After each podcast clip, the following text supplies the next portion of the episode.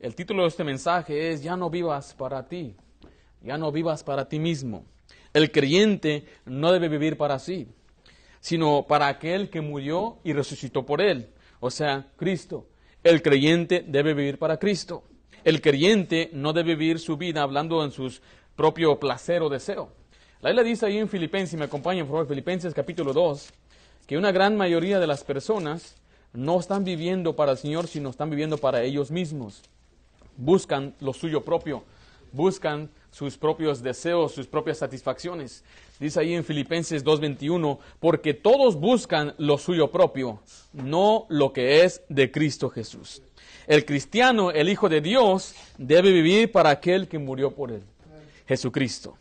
Esto habla de nuestras prioridades, nuestro propósito, nuestros planes, nuestros tesoros, nuestras destrezas y habilidades. Debemos vivir poniéndolo a Él primero y para que en todo Él tenga la preeminencia, Él debe ser primero en nuestras vidas. Ahora, yo tengo, tenemos cuatro hijas con mi esposa y las amamos a cada una de nos traen mucha alegría y satisfacción. Ahora, también nos preocupan cuando se enferman, cuando se lastiman. Es una gran responsabilidad. Pero la más grande responsabilidad yo creo que tenemos hacia nuestras hijas es que ellas sean unas mujeres que aman a Dios el día de mañana. Pero es evidente una cosa, que todas ellas son egoístas. Todas ellas son egoístas por naturaleza. No les gusta compartir, por ejemplo. Están buscando lo suyo propio. Una de las primeras palabras que aprenden es mío. O en inglés, mine, it's mine. Y no quieren compartir, es mine. ¿Eh? Son egoístas. Eso es natural, está bien, son niñas. Y queremos que ellas crezcan un día y poder ser mujeres serviciales. Pero hoy en día hay muchos cristianos que aún viven así. Que son niños espiritualmente hablando, que todavía están pensando en lo suyo propio. Es mi vida, son mis habilidades, son mis talentos, mi tesoro, mi tiempo, es mío, mío, mío. Pero Dios nos da claro, nos deja claro que no, nuestra vida no es nuestra, hemos sido comprados por precio, todo le pertenece a Dios. Y el cristiano debe vivir su vida para el Señor. No debe decir usted es mi vida, Dios comparte su vida con usted. Note lo que dice Romanos 5.6, Romanos 5.6. Y esta es la más grande motivación, que el Señor Jesucristo, como dice ahí, que Él murió por nosotros. Romanos 5.6 dice, porque, uh, porque Cristo, ¿no estamos? 5.6. Porque Cristo, cuando aún éramos débiles, a su tiempo, murió por quién? Por los impíos. Él murió por nosotros, los malos, los pecadores. Mire, el, más grande, el, amor más grande encarecido en la Biblia por nosotros es que nosotros, aun siendo pecadores, Cristo murió por nosotros. Y Él dio su vida por nosotros. Y lo que Dios nos pide es que ahora que somos libres, salvos, salvos del infierno, es que vivamos para Él. Que nuestra vida represente una vida que vive para el Señor Jesucristo. Déjale una pregunta, ¿usted está viviendo para Cristo? ¿O está usted viviendo para usted mismo? ¿Usted está usando su tiempo, talento, destreza, habilidades para el Señor? ¿O está buscando lo suyo propio? En este pasaje vemos tres razones de por qué usted debe vivir su vida para Cristo y no debe vivir para usted. Y vamos a ver esas tres razones a través de todo el capítulo 5 de la segunda epístola a los Corintios. La primera razón es porque nos ha dado una vida eterna o eh, se trata de un destino, nos dio una vida eterna. Cuando hablamos de la vida eterna, estamos hablando de una vida que nunca termina en la presencia del Señor Jesucristo. Qué bendición es ser salvo. No te lo quise el versículo 1. Ahí en 2 de los Corintios capítulo 5, dice, porque sabemos que si nuestra morada terrestre o terrenal, este tabernáculo, se deshiciere, tenemos de Dios un edificio, una casa no hecha de manos. ¿Qué dice después? Eterna en los cielos. Ahora, no está hablando de un edificio, no está hablando de una mansión en el cielo, está hablando de nuestro cuerpo. Dice el tabernáculo, nuestro cuerpo que tenemos ahorita, un día se va a quedar aquí, pero dice la isla que tenemos en el cielo un tabernáculo eterno. Una, un cuerpo para siempre. Y eso es lo que es una vida eterna. Ahora vaya conmigo a Juan capítulo 11. Juan capítulo 11. Algunos creen que cuando usted muere, usted va a dormir y un día va a ser resucitado para vida eterna, pero eso no es lo que la Biblia enseña. Dios nos promete vida eterna desde ahora. Dice, es un, eh, habla presente, uno tiene vida eterna. Note lo que dice Juan 11, 21. Dice, y Marta dijo a Jesús, Señor, uh, en este pasaje le explico, se murió un hombre llamado Lázaro y tiene dos hermanas, María y Marta, y Jesucristo no fue a sanar a Lázaro, él murió, pero ahora Jesucristo viene a resucitar a Lázaro. Pero Marta no entiende esto. Dice, y Marta dijo a Jesús, Señor, si hubieses estado aquí, mi hermano no habría muerto. Mas también sé ahora que todo lo que pidas a Dios, Dios te lo hará. Jesús le dijo, tu hermano resucitará. Marta le dijo, lo dijo, yo sé que resucitarán la resurrección en el día postrero. El 25 dice, les dijo Jesús, yo soy la resurrección y la vida. El que cree en mí, aun- aunque esté muerto, ¿qué dice? Vivirá. O sea, la vida eterna es, aunque una persona esté muerta, si usted ha creído en Cristo, usted va a estar viva. Usted va a estar vivo. No, va a morir, no va a dormir y después lo van a. Dice, aunque estuviera vivo, digo muerto, ¿qué? Vivirá. Dice el versículo 26, y todo aquel que vive y cree en mí, no morirá eternamente. ¿Crees esto? Algunos dicen, es que no, eh, vamos a morir y, vamos a dormir. Pero Jesucristo dijo en Mateo 22, 32, yo soy el Dios de Abraham, el Dios de Isaac y el Dios de Jacob. Dios no es Dios de muertos, sino de vivos. O sea que cuando usted muere, usted tiene una vida eterna. Una vida que nunca termina. Y qué bendición es ser salvo. Y es una motivación de vivir para Dios. Porque esta vida es pasajera, esta vida es corta, la eternidad es muy larga y Dios dice, uno debe vivir para Dios porque yo te di vida eterna. El regalo más grande que Dios le ha dado es el perdón de pecados y la vida eterna. ¿Por qué no vivir para Dios?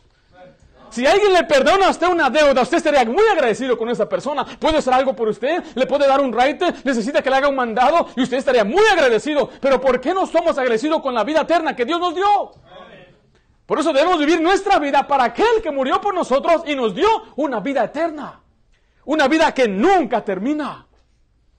Obviamente esta vida eterna es celestial. Note lo dice el versículo 2, volviendo ahí a 2 de Corintios, capítulo 5. Y por esto también gemimos deseando ser revestidos de aquella nuestra habitación, dice ahí, celestial. No vamos a vivir aquí en la tierra, como algunos enseñan. Vamos a vivir aquí en la tierra. No, no, la vida eterna es celestial. Es en el cielo, en la presencia de Dios. Me dijo un muchacho, ¿hay videojuegos en el cielo? Are there video games in heaven? No, there ain't no video games in heaven. I don't want to go. Le dije, ain't no video games in hell either. Tampoco hay videojuegos en el infierno. ¿Qué vamos a hacer en el cielo? Vamos a estar gozando la presencia del Señor.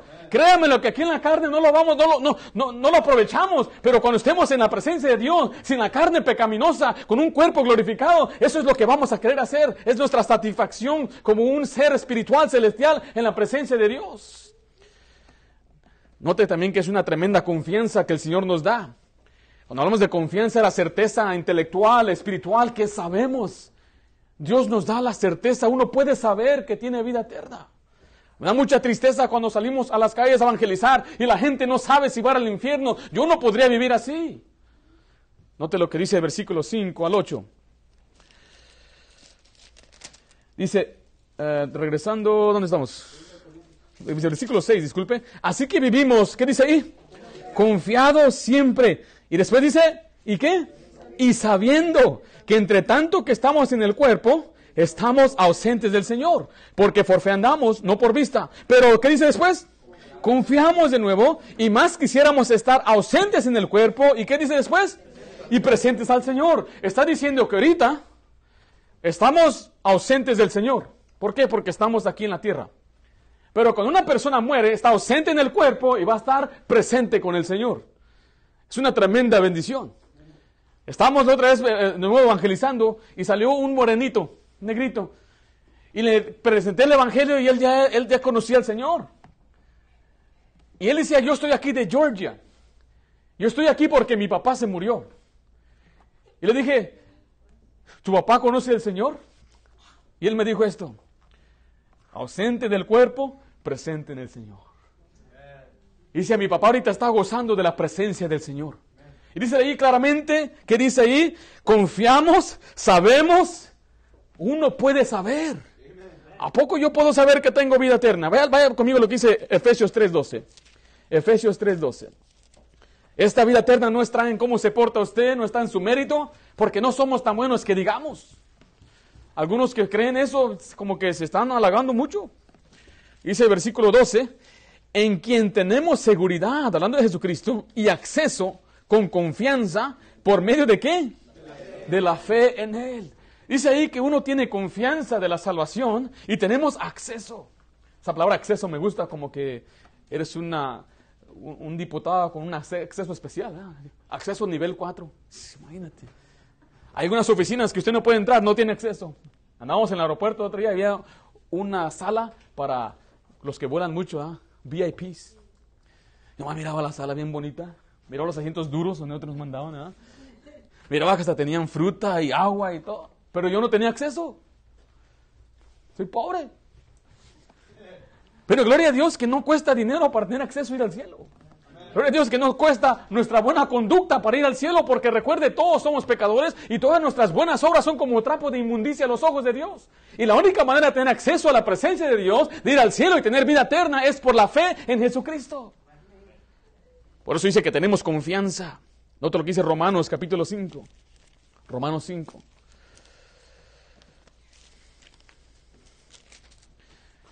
Dice versículo 1, justificados, esta palabra es muy importante. Allá atrás ahí tenemos mensajes de la justificación. Si usted quiere aprender un poco más de ello, la justificación es que Dios nos declara inocentes ante su presencia porque Cristo mismo llevó el pecado por nosotros. Dice, justificados por la fe, tenemos paz para con Dios por medio de nuestro Señor Jesucristo. Note lo que dice el 2, por quien también tenemos, ¿qué dice? Entrada. Por la fe en esta gracia en la cual estamos firmes y nos gloriamos en la esperanza de las glorias de Dios. Dice que es por la fe que tenemos entrada, acceso, la vida eterna. le voy a leer lo que dice Juan 5:13. Estas cosas os he escrito vosotros para que creéis en el nombre del Hijo de Dios, para que sepáis que tenéis vida eterna y para que creáis en el nombre del Hijo de Dios. Dice, yo escribí la Biblia, el propósito de la Biblia es para demostrarnos la salvación. Eh, Pablo le dijo a Timoteo, desde la niñez has sabido las sagradas escrituras, las cuales te pueden hacer sabios para la vida eterna. Y dice que uno puede saber que tiene vida eterna. Y le digo yo a usted, yo sé que yo tengo vida eterna. ¿Por qué? Porque usted es bueno de ninguna manera. Usted se la mereció de ninguna manera. ¿Qué hizo usted para obtener la vida eterna? Solamente confía en Jesucristo como mi Salvador. Es muy fácil, ¿no? Para mí sí, pero para Dios es todo difícil, porque dice que Él murió. Todo el pecado en su vida fue cargado en Él, en su cuerpo, en la cruz. Él llevó sus iniquidades en su cuerpo, como dice la palabra de Dios. No te lo quise, segunda Timoteo 1.2. Vemos aquí la confianza del apóstol Pablo. Segunda Timoteo 1.12.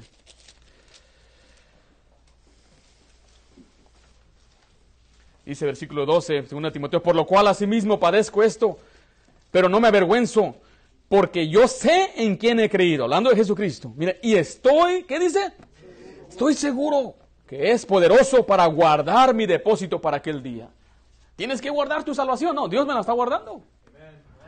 Tienes que cuidar tu salvación, Él la está cuidando. ¿A poco Él cuida la salvación? Es lo que dice la Biblia. Dice que Él nos guarda sin caída. Uno puede caer, sí, pero Dios nos guarda. O sea, el depósito, lo que Él nos ha prometido, la vida eterna está en las manos de Jesucristo. Y Él no falla. Dice la, el, la esperanza de la vida eterna, el cual Dios que no puede mentir prometió desde antes del principio de los siglos. O sea que Él nos promete una vida eterna. Y esa promesa no se basa en nuestro mérito, conducta, si la regamos o no, porque el que, el que falla en un punto es culpable de toda la ley. ¿Usted tiene vida eterna entonces? ¿Está viviendo para Dios? O está viviendo para sí, para usted mismo. Note lo que dice el versículo 9, volviendo a 2 Corintios 5, 9. Note la frase que dice ahí, por tanto. Ese por tanto es un puente que está conectando los versículos que acabamos de leer. Por tanto, ya que tenemos vida eterna, por tanto, ya que tenemos una, uh, un, tabernáculo no hecho de manos, sino eh, hecho, eh, el cielo, dice, por tanto, procuramos también, o ausentes o presentes, serle qué? Agradable. O sea, ya que nos dio vida eterna, tenemos que ser agradables a Dios. Tenemos que vivir agradándole a Él.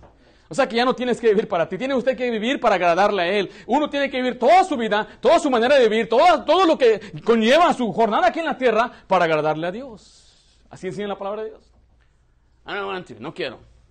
Cada quien busca lo suyo propio. yo sé. Hay jóvenes que dicen, no, esa es mi vida. Hay gente que dice, a mí no van a decir cómo voy a vivir mi vida. Bueno, yo no soy yo, es Jesucristo el que lo está diciendo. Y no lo hagas por un hombre, no lo hagas por una iglesia, no lo hagas por papá y mamá, porque hay jóvenes que viven su vida, pues es que así quiere mamá, así quiere papá. No, es porque Dios mismo te ha dado vida eterna. ¿Tienes vida eterna? ¿Has sido perdonado?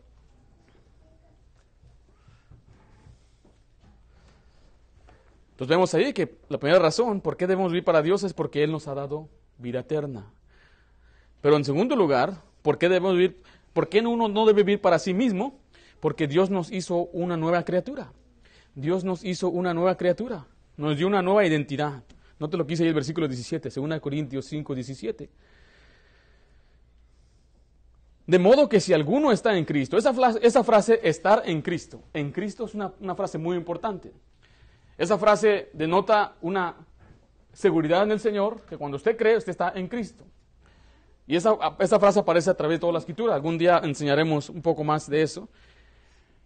Dice, nueva criatura es. Las cosas viejas pasaron, he aquí todas son hechas nuevas. Aquí está hablando que ahora somos una nueva criatura, habla de una naturaleza nueva que Dios nos ha dado. Eso no deja la vieja naturaleza. Hemos hablado un poco de ello, no voy a tomar mucho tiempo para explicar eso, pero simplemente está diciendo que cuando una persona recibe al Señor, cree en Jesucristo, Dios le pone una nueva naturaleza, una nueva criatura, pero recuerde, esto todavía tiene su el viejo hombre que está viciado, dice la palabra de Dios. Por eso hay una lucha de esos deseos. Déjale una pregunta, ¿quién es usted? Si, alguien le pregunta, y descríbase usted mismo, ¿cómo usted puede definir lo, quién, quién es usted? Who are you? Le dicen, ¿quién es usted? ¿Cómo se define usted? Dicen que las mujeres se identifican por sus relaciones. Pues yo soy una esposa, soy una madre, soy abuelita, y así es la manera generalmente como una mamá se describe. Tal vez estaba pensando, pues yo soy... Y el hombre se describe usualmente por su oficio. Soy pintor, soy esto, no voy a decir porque aquí hay varios que no quiero decir su oficio. Soy pastor. Ahora, no hay nada malo en eso que usted se identifique de esa manera. Pero quiero decirle que cuando usted cree en el Señor Jesucristo, usted es una nueva criatura, habla de una nueva identidad. O sea, cuando dice quién soy yo en Cristo, es un propósito que Dios le ha dado. Usted tiene una identidad nueva en el Señor Jesucristo. Note lo que dice Efesios 1.6, por favor, Efesios 1.6. Mucha gente habla de aceptar a Jesús, pero la verdad es que Él nos aceptó a nosotros. Cuando usted creyó en el Señor Jesucristo, dice versículo 6, para alabanza de la gloria de su gracia, con la cual nos hizo, ¿qué dice ahí? Aceptos en el amado. Cuando le digan, ¿quién es usted? Yo soy una persona que fue aceptada por Cristo. Vaya conmigo a Juan 1.12. Juan 1.12. Ahí nos enseña que somos hijos de Dios. Usted es un hijo de Dios, usted es una hija de Dios.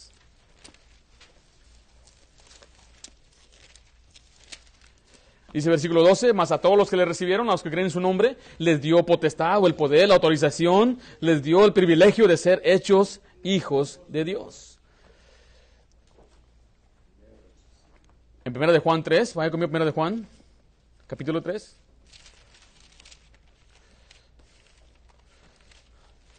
Y todo esto sucedió al momento de su salvación. Cuando usted creyó en Jesucristo, usted fue acepto en el amado, usted se convirtió en un hijo de Dios, en una hija de Dios. Dice ahí en 1 de Juan 3, dice, mirad cuál amor nos ha dado el Padre para que seamos llamados, dice ahí, hijos de Dios. Por esto el mundo no nos conoce porque no le conoció a Él. Amados, ahora somos hijos de Dios y aún no se ha manifestado lo que hemos de ser, pero sabemos que cuando Él se manifieste seremos semejante a Él porque le veremos tal como, es, como Él es. Está diciendo aquí que solamente los que creen en Jesucristo son hijos de Dios.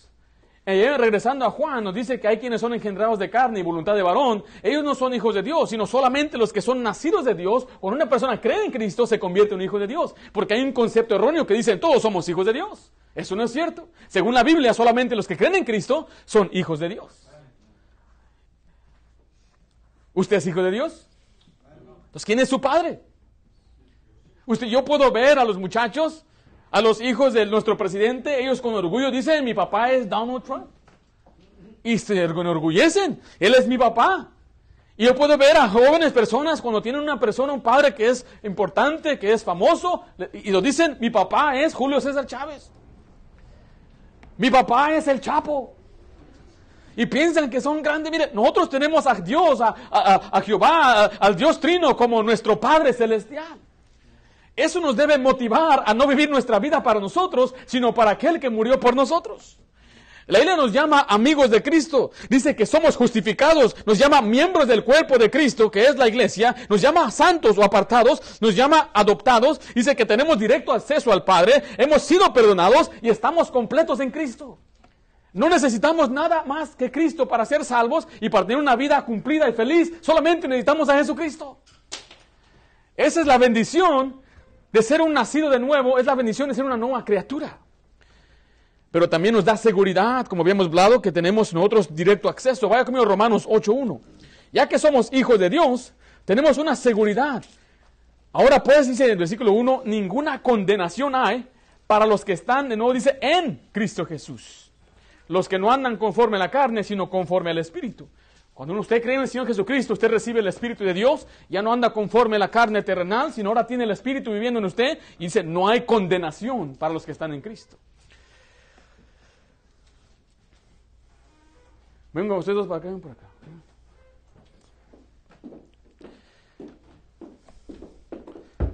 Aquí hay dos muchachos que vienen de dos familias diferentes, ¿verdad? ¿Cómo te apellidas tú? Ayala. Ayala, ahí. Hernández. ¿Ustedes escogieron esos apellidos? No. ¿No? ¿No los escogieron? ¿Cómo, ¿Cómo llegaste en ese apellido? Por los padres. No tiene uno control, ¿verdad? Las circunstancias que se encontró, ser de Jalisco y, y ser de Michoacán. ¿Eh? Uno no tiene control de eso, pero el día que uno cree en el Señor Jesucristo, se convirtió en un hijo de Dios. Ahora, antes de, seguir ahí, eh, vivieron en dos diferentes hogares diferentes, vivieron en dos diferentes familias, diferentes reglas. Tal vez una tenía más reglas que otra. ¿Sí, mamá Miguel? a él le decían, tienes que llegar a tal hora y, y a ti te dicen, a él no le decían nada. Ahora, ¿tú tienes reglas para tus hijos? ¿qué? ¿Tu esposa tiene reglas para ti? No, no, ¿qué? Entonces, mira, cada uno vive según sus reglas y la familia Ayala no, tiene, no, no le dice nada a la familia Hernández. Son diferentes familias. Yo puedo tener reglas para mis hijas y veo que otra familia no tiene reglas y uno más dice, mira nomás.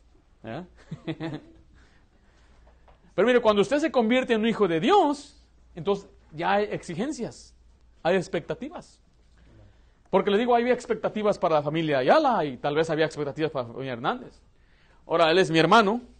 Las expectativas de nuestro hogar, por ejemplo, era que teníamos que graduarnos de la high school. Mi papá esperaba eso. Te vas a graduar, ¿eh? Yo reprobé en la high school cinco clases. No era mi culpa, hermanos, ¿ok? Tenía malos maestros que la traían contra mí. Y venía mi último año, que era el año 12, senior year, y tenía yo que recuperar estas cinco clases. Primero lo que hice fue a escuela de verano para recuperar una. Y a través del año tuve que recuperar las otras cuatro. Entraba a lo que era el periodo cero, zero period, 6.50 a la escuela. Después de terminar las seis clases, tenía que entrar a la clase séptimo period, séptima clase. Yo estaba tomando ocho clases cada semestre para poder graduarme a tiempo. Y dice mi papá, se burla, dice, se ríe de mí, dice, te graduaste de panzazo. Apenas te graduaste. Y él me llevaba todos los días en camino de trabajo, me dejaba en una esquina a las seis y media para caminar hacia mi escuela, tomar las clases, first, second, third, fourth period. Había unos muchachos que se iban a casa a las cuatro después del cuarto period. Después de la cuarta clase, porque ellos sí le echaban ganas. Y ahí viene la recompensa. Go home, le decían. Pero yo no. Después del sexto, la sexta clase, todos los se iban a la casa, ya se van todos. ¿Dónde vas tú, Ringo? Seven period. La séptima clase. Iba yo con mis libros, ahí me sentaba, miraba por la ventana vacía la escuela, no había nada, todo vacío. Miraba, pasaba ahí los arbustos viejos, así, tumbleweeds, pasaban por ahí. Estaba muerta la escuela, parecía una película donde se murieron todos a causa de los zombies. y ahí estábamos tomando clases. Le voy a ser sincero, yo no me importaba. Yo si fuera por mí, yo, hubiera salido de la escuela. Pero era una expectativa que mis padres tenían. Ellos exigían que yo terminara la high school. Y sabe qué? De los cinco hijos que mi papá eh, tiene, cinco nos graduamos de la high school. Porque una expectativa de papá. Y quiero decirle que tal vez esos, ellos tenían expectativas de sus padres, pero gracias a Dios, que ahora que somos hijos de Dios, tenemos el privilegio, pero también hay expectativas que Dios tiene para nosotros. Tomen asiento. Gracias a Dios por la bendición, pero también hay una responsabilidad. Dice ahí en, en, en 2 Corintios, revolviendo ahí, capítulo 5, dice el 19 al 20, que Dios estaba en Cristo reconciliado consigo al mundo, no tomándoles en cuenta a los hombres sus pecados, y nos encargó a nosotros la palabra de reconciliación. Ahí viene una expectativa.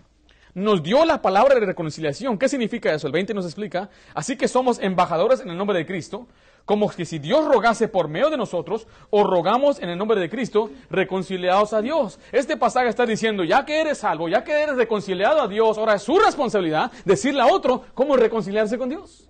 O sea, cómo ser salvo. Es una expectativa. Vaya conmigo a Efesios capítulo 2, Efesios 2.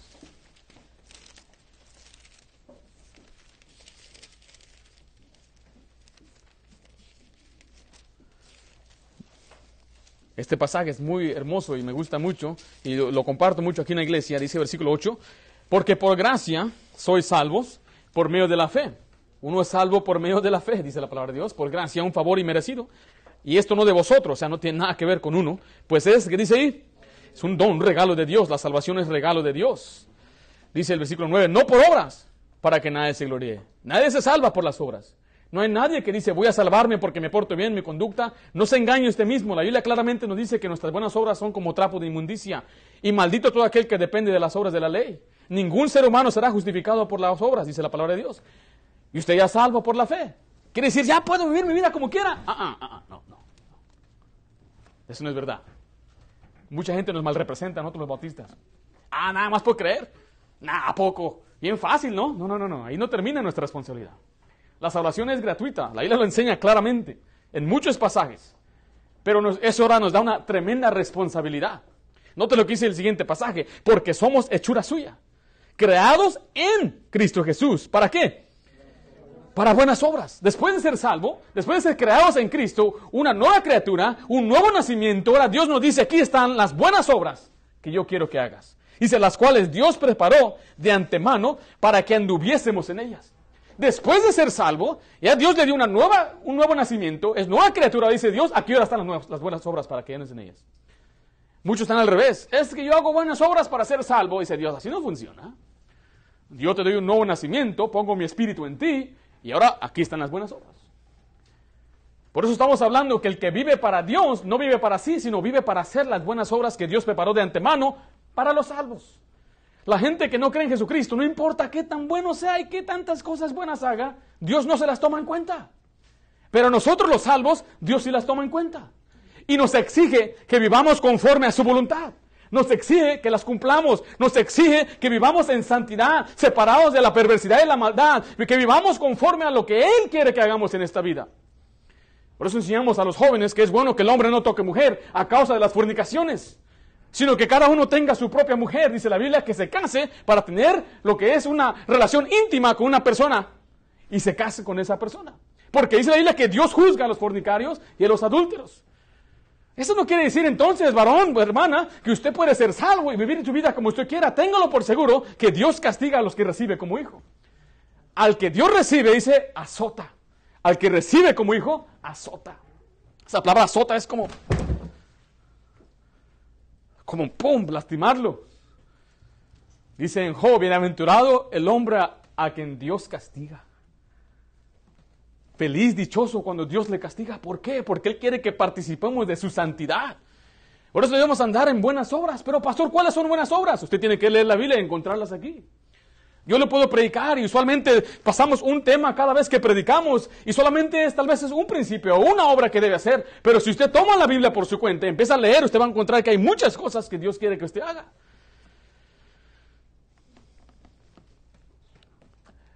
Note lo que dice ahí en Colosenses 3, por favor. Recuerde, esto no es para salvación, sino a causa de la salvación.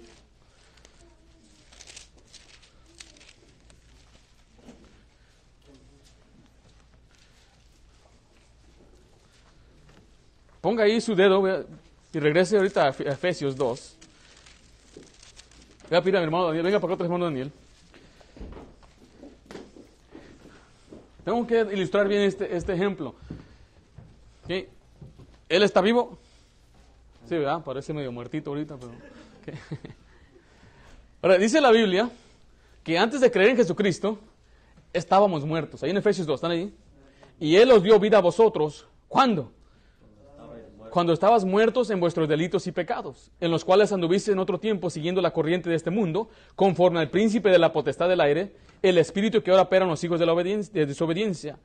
Dice, en los cuales también todos nosotros vivimos en otro tiempo, en los deseos de nuestra carne, haciendo la voluntad de la carne y los pensamientos, y éramos por naturaleza hijos de ira, los mismos que los demás. Pero no dice el 4, pero Dios, que es rico en misericordia, por su gran amor con que nos amó, aun estando nosotros muertos en pecados, nos dio vida juntamente con Cristo, con Cristo, por gracia sois salvos. Y juntamente con Él nos, ¿qué dice ahí? Y asimismo nos hizo sentar en los lugares celestiales con Cristo Jesús. Ahora está diciendo ahí que una persona que no es salva, a los ojos de Dios está muerto. Un muerto no puede guardar la ley de Dios. Un muerto no puede hacer las buenas obras. Un muerto no puede sujetarse a Dios.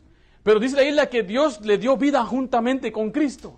Cuando uno cree en Jesucristo, nos da una nueva vida, está hablando del nuevo nacimiento de nuevo, está hablando de ser una nueva criatura, y ahora como tiene vida, ahora él puede vivir para Dios. Eso es lo que enseña la palabra de Dios. Por eso es un concepto que mucha gente no entiende a veces, que piensan que tienen que ganarse la salvación o tienen que, pero mira, un muerto no puede. ¿Qué puede hacer un muerto? Un muerto no puede reaccionar, no puede responder, no puede obedecer. Si está el muerto tirado ahí, ¡ah, tira la basura. ¿Qué va a hacer el muerto? Nada, porque un muerto no puede responder. Entonces, un muerto espiritual no puede responder a la palabra de Dios. Lo único que él puede entender es el mensaje de salvación. Y le digo esto, volviendo ahora hacia Colosenses 3, dice, si puedes haber resucitado con Cristo, habla de la salvación, la nueva vida, buscad las cosas de arriba donde está Cristo sentado a la diestra de Dios. Después dice, poned la mira en las cosas de arriba y no en de la tierra porque habéis muerto y vuestra vida está escondida con Cristo en Dios. Y el versículo 5 empieza a darnos detalles de qué debemos hacer. Hacer morir pues lo terrenal en vosotros. ¿Qué cosa? Fornicación, impureza, pasiones desordenadas, malos deseos y avaricia, que es idolatría cosas por las cuales el aire de Dios viene sobre los hijos de desobediencia, en las cuales vosotros también anduviste en otro tiempo cuando vivías en ellas. Pero ahora dejad también vosotros todas estas cosas, ira, enojo, malicia, blasfemia, palabras deshonestas de vuestra boca. No mintáis los unos a los otros, habiéndoos despojado del viejo hombre con sus hechos y revestidos del nuevo. Después nos da una lista de cosas que debemos hacer. Uno debe revestirse del bueno, el versículo 12, vestidos pues como escogidos de Dios, santos y amados, entrañables misericordia, de benignidad, de humildad, de mansedumbre, de paciencia, soportando unos a otros, perdonando unos a otros si alguno tuviera queja contra otro, de la manera que Cristo os perdonó, así también hacedlo vosotros. Y empieza a dar la lista ahí de las cosas que debemos dejar y las cosas que debemos hacer, porque denota una responsabilidad. Cuando Dios le hizo una nueva criatura, está diciendo las cosas viejas pasaron, es tiempo de vivir y cambiar. Y es lo que muchos no quieren cambiar. No quieren dejar ciertas cosas. No quieren dejar amistades. No quieren dejar vicios. No quieren dejar las cosas pecaminosas. Pero ¿por qué no hacerlo si Dios murió por ti? No, no viva para usted, no viva para sí mismo, sino viva para aquel que murió por usted. ¿Por qué no vivir para sí? Porque Dios nos dio vida eterna. ¿Por qué no vivir para sí? Porque Dios nos hizo una nueva criatura, o nos dio una nueva identidad. Y por último, porque Dios nos da una motivación. Dios nos da una motivación. Regresamos ahí a 2 Corintios 5:14.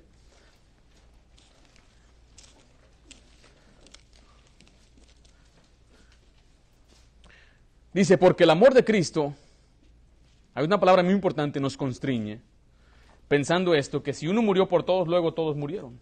Y por todos murió, para que los que viven ya no vivan para sí, sino para aquel que murió y resucitó por ellos.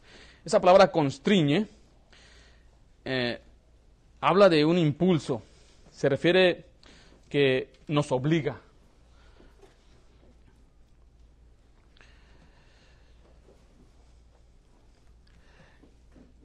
para hacerle agradable a Él.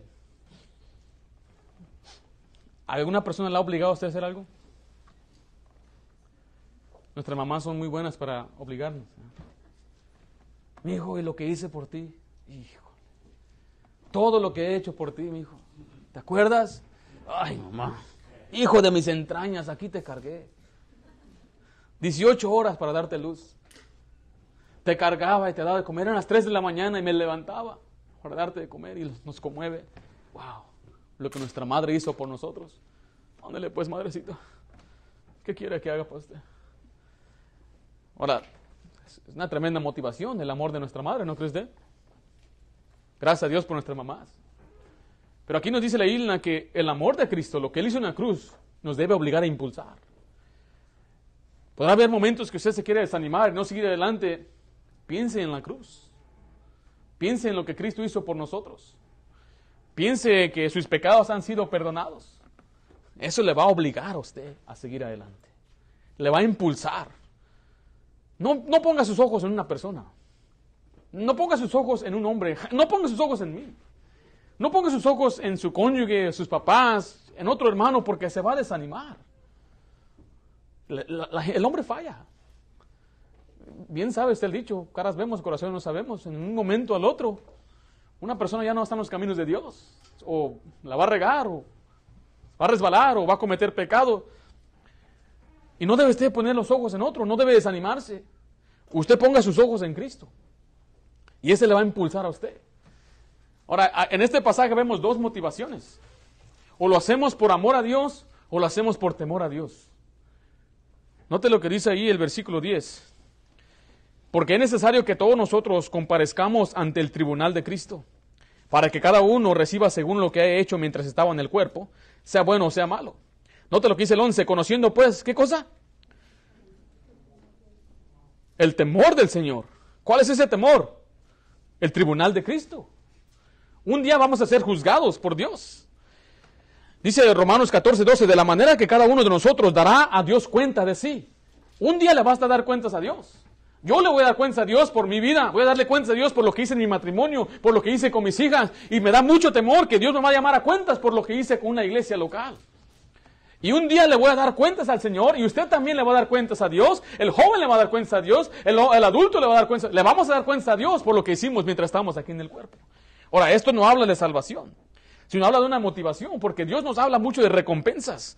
En Mateo 5.2 dice, gozaos y alegraos porque vuestro galardón es grande en los cielos. La Biblia nos da lista de recompensas para vivir para Dios. Habla de una corona incorruptible, la corona de regocijo, la corona de justicia, la corona de gloria y la corona de la vida. Y Dios dice, aquí está una motivación para que vivas para mí. Hay recompensas, pero ten cuidado porque también hay vergüenza. En 1 Corintios 3, vaya conmigo por favor, 1 Corintios 3, ahí nos da una explicación cómo será este juicio. Ahí da un ejemplo, una ilustración que dice, nuestras obras van a ser comparadas como un edificio. Y va a haber un edificio ahí edificado. Usted ahorita en su vida está edificando una vida, un edificio. Pero el problema es con qué la está edificando. Si la está edificando con ah, ah, materiales sólidos o con materiales que son fácil de quemarse. Dice versículo 15, si la obra de alguno se quemara, él sufrirá pérdida, si bien él mismo, ¿qué dice ahí? Será salvo, aunque así por su fuego. Este pasaje, el contexto está hablando de que todos nosotros vamos a ser juzgados por Dios y cuando hagamos, antemos ante el tribunal de Cristo, todas nuestras obras van a ser presentadas delante de Dios, sea buena, sea mala, y Dios va a probar todo por medio de fuego. Y si la obra fue buena, va a permanecer. Si la obra fue mala, se va a quemar. Pero ahí dice la Biblia que algunos van a sufrir pérdida. Van a perder galardones. Va a haber tristeza y, y, va a haber vergüenza, pero dice que va a permanecer salvo. Porque el fundamento es Jesucristo mismo. Y quiero decirle a usted que mientras usted está en la, en la vida, usted debe vivir para Dios. Porque un día va a haber un tribunal. Y el Señor nos va a llamar a cuentas. Y téngalo por seguro que todo el mundo se va a dar cuenta de lo que hicimos aquí. Dice la Biblia, lo que hicimos en oculto se va a dar cuenta, se va a dar luz todo lo que hacemos. Por eso usted debe vivir para Dios. Todo lo que usted haga para usted mismo se va a quemar. Dios no se impresiona con LeBron James y su contrato nuevo que tiene. De 245 millones por 5 años, algo así. Nosotros, personalmente yo me impresiono. Wow, tanto dinero, 40 millones al año. Y Dios mire, no importa. Mire una foto de Michael Jordan, estaba así, tenía seis anillos. Cada anillo representa un campeonato que ganó para Chicago Bulls. Está así. Hay una imagen donde él está parado y tiene todos los MVPs, tiene todos sus trofeos de, ganó de campeonatos, él ganó muchas cosas, tiene mucho reconocimiento, es un hombre billonario. Pero a Dios no le importan esas cosas. A Dios no le importa cuántas propiedades tenga una persona. Dios no esas cosas no le interesan a Dios. Si esas personas son salvas y en la presencia de Dios, todo eso se va a quemar. En cambio, una persona que viva su vida para Dios, sin tener nada, muchos recursos, pero dio su tiempo, su talento para Dios, dice que va a tener galardones en los cielos. Es por eso que vivimos para Dios, para que Dios nos recompense. Yo no lo hago para que Dios me recompense. Dios nos manda que lo hagamos para que Dios nos recompense. Porque mire, todas esas recompensas no son para nosotros. En Apocalipsis nos dice que nosotros echaremos todas nuestras recompensas a los pies de Cristo. O sea que lo que hacemos, Dios eh, nos da recompensas, galardones y después se las vamos a presentar a Cristo. Es para ti. Como aquel muchacho que cuando gana un campeonato le dan el trofeo y se lo dedica a su papá, se lo dedica a su mamá. Y nosotros estaremos recibiendo galardones para dárselos al Señor. Ahora dice la Biblia de nuevo, ahí nos regresemos a 2 Corintios, que esto nos debe infundir temor. Conociendo el temor, dice, persuadimos a los hombres. O sea, ya que nosotros tenemos este conocimiento, nos debe dar temor. Pero en un final debemos ser impulsados por el amor de Cristo. Note lo que dice Filipenses 1, por favor. Filipenses 1.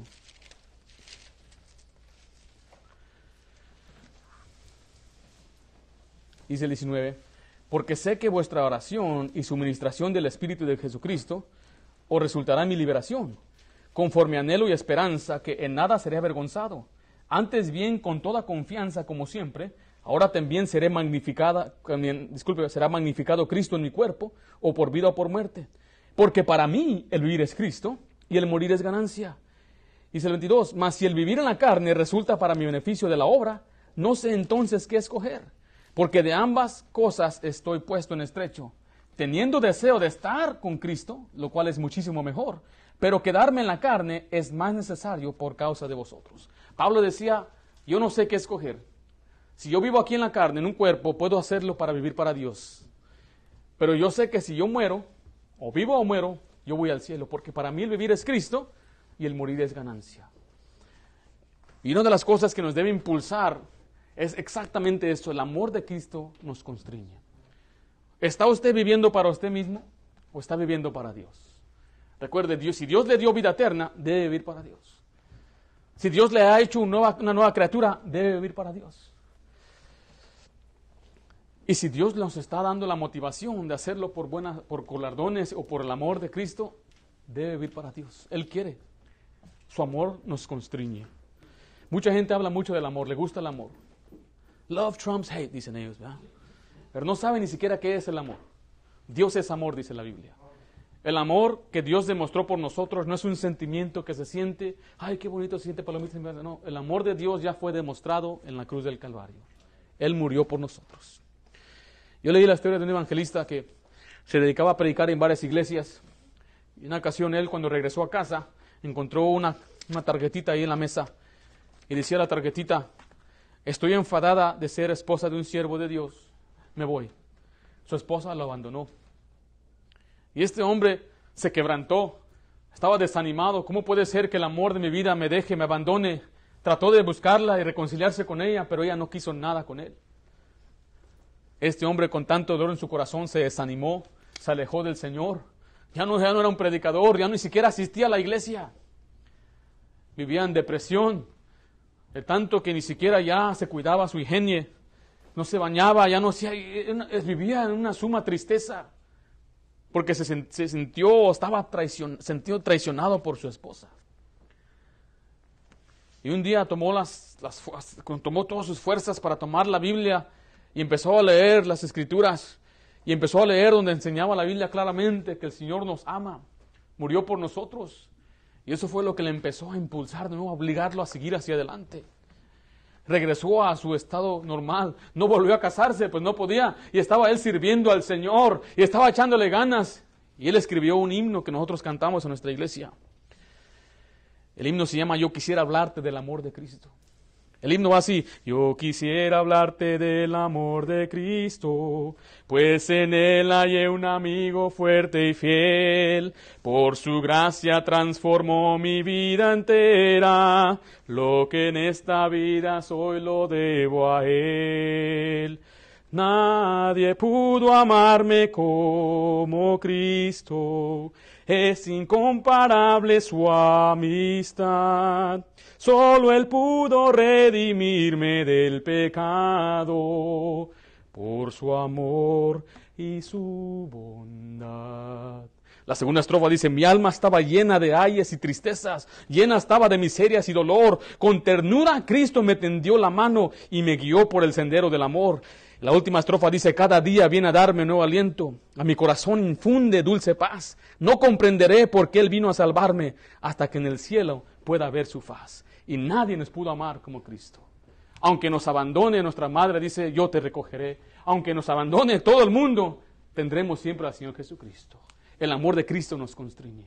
Por eso yo le digo en este día, ya no viva para usted mismo, viva para aquel que murió por usted, aquel que le salvó, aquel que le dio una nueva identidad y aquel que le da una motivación para vivir para Él. Vamos a hacer una oración.